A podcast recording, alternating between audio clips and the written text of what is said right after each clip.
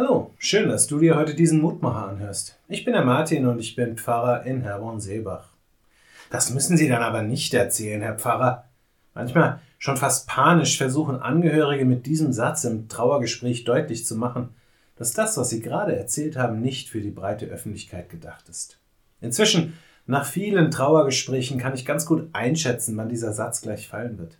Besonders häufig höre ich ihn im Zusammenhang mit kleinen Anekdoten, die eigentlich sehr deutlich machen, wie der oder die Verstorbene wirklich war. Ein Mensch mit Ecken und Kanten. So wie wir Menschen im Grunde doch eben alle sind. Selbstverständlich respektiere ich den Wunsch der Angehörigen, auch wenn ich es manchmal sehr schade finde. Denn auch diese oder jene Seite haben die Personen doch ausgemacht, die wir verabschieden müssen, haben ihn oder sie zu dem Menschen gemacht, der sie waren, und haben uns als genau dieser Mensch geprägt. Im Psalm 143, Vers 5 heißt es in der heutigen Losung, Ich gedenke an die früheren Zeiten, ich sinne nach über all deine Taten und spreche von den Werken deiner Hände.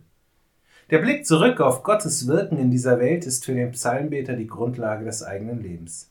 So wie Gott in früheren Zeiten gehandelt hat, so, davon ist er überzeugt, wird Gott auch in der Gegenwart und in der Zukunft handeln. Er selbst war damals nicht dabei.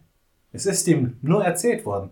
Aber diese Erzählungen haben ihn und seine Vorstellung, seine Hoffnung und seine Zuversicht geprägt.